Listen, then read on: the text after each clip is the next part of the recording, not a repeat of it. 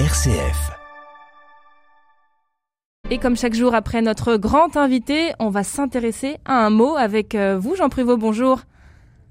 Bonjour Clara. Aujourd'hui, évidemment, c'est le mot cathédrale qu'on a choisi.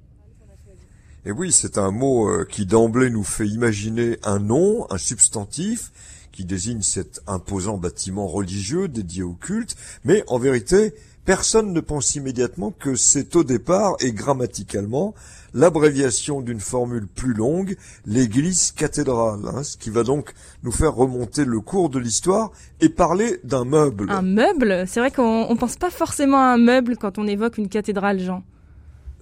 Ben, en effet, Clara, ce n'est pas l'idée qui surgit. Il faut donc remonter à, l'Antiquité, à la Grèce d'abord, avec le mot cathédra, signifiant tout simplement un siège. Puis cathédra passe tel quel, mais avec un C à l'initiale en latin ecclésiastique, pour définir une chaise à dossier réservée à un personnage important.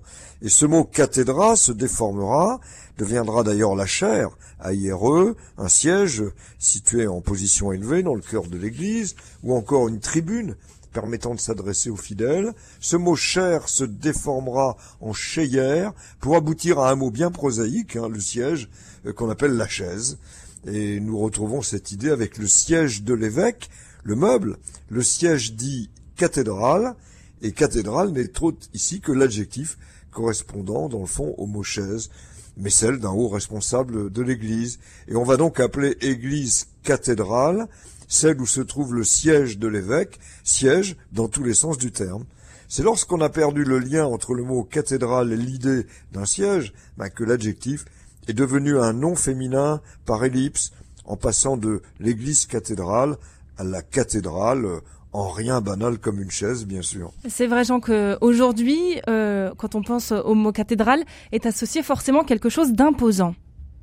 Ben, en effet, Clara, la, cathédrale est assimilée à cet âge d'or du Moyen Âge, au XIIIe siècle, où elles se sont érigées en quelques décennies et continuent de faire notre admiration par leur dimension, leur beauté.